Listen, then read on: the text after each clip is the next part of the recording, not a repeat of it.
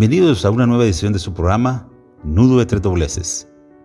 ¿Ha pensado usted por qué en más del 60% de la escritura del Nuevo Testamento, y para ser exactos 14 libros, hace referencia a la vida y trabajo de un hombre que pasa de ser perseguidor de la naciente iglesia a ser el apóstol de la libertad?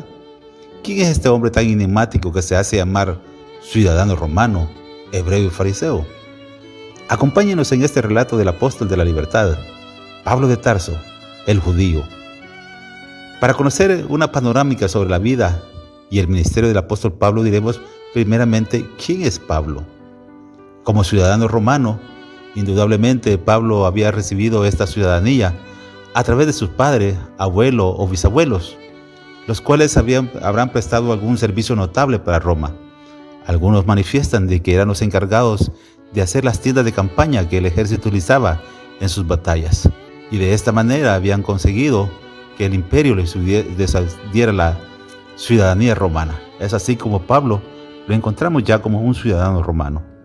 También Pablo dice que es hebreo, como un judío, y manifiesta que ha sido circuncidado al octavo día y del linaje de Israel de la tribu de Benjamín, hebreo e hijo de hebreos. Por lo que se refiere a la ley, fariseo.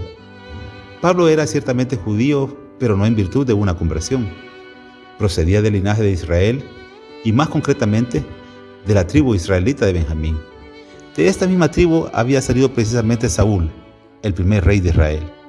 Pablo además se presenta como hebreo, un término más concreto que el de judío o israelita, que hace referencia al hecho de que no era un helenista, es decir, un judío impregnado por la cultura griega, y que utilizaba el griego como primera lengua, sino más bien que tenía como lengua vehicular el arameo, tanto en casa como en la sinagoga.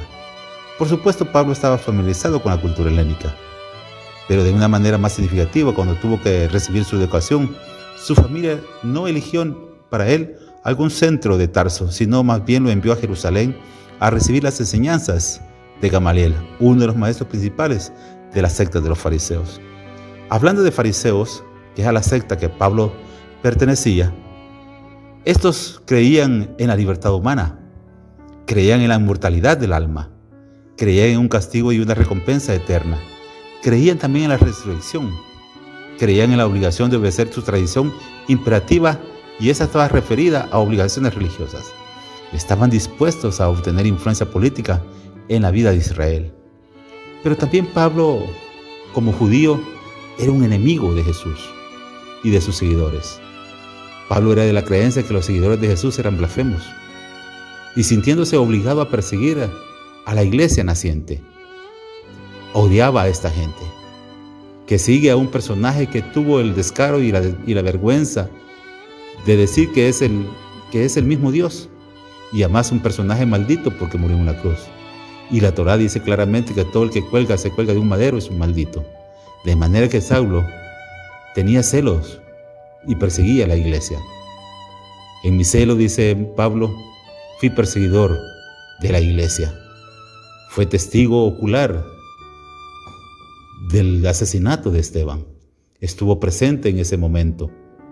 Buscó cartas y como Pablo como judío, también se encontró a Jesús en el camino a Damasco. Y en este camino iba para tener a los seguidores de Jesús que vivían en Damasco con cartas del sumo sacerdote, tiene un encuentro con Jesús, manifestando tiempo después él. Y dice, y a mí se me apareció como un abortivo. Este encuentro con Jesús cambió la vida del apóstol Pablo. Pero también Pablo es un judío que supo esperar. Inmediatamente de, de su conversión, no lo encontramos como el superapóstol que aparece en el Nuevo Testamento, Pablo habla de un periodo de su vida que fue un periodo seguramente que duró más de 15 años. Pero hoy en día hay gente que se convierte y está convencido de que tendrá que empezar a predicar o tener algún puesto eh, significativo en el liderazgo de las iglesias. La vida de Pablo es exactamente todo lo contrario. Es la demostración que Dios forma a la gente antes de poder utilizarla de manera acabada. En Gálatas dice, pero cuando agradó a Dios, que me apartó del vientre de mi madre y me llamó por su gracia a revelar a su Hijo en mí para que yo le predicase entre los gentiles. Se fue a Arabia, estuvo un tiempo ya y regresó.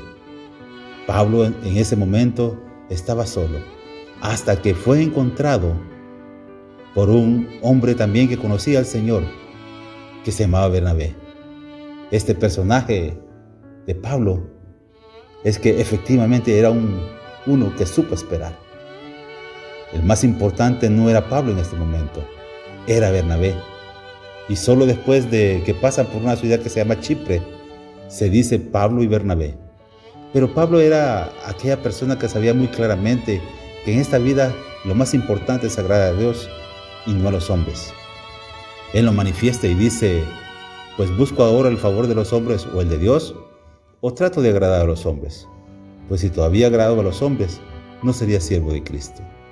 Pablo era un personaje convencido de que lo más importante en esta vida, por delante de nuestro beneficio personal, por delante de nuestra posición, por delante incluso de nuestros propios derechos, era transmitir el mensaje de vida del Evangelio.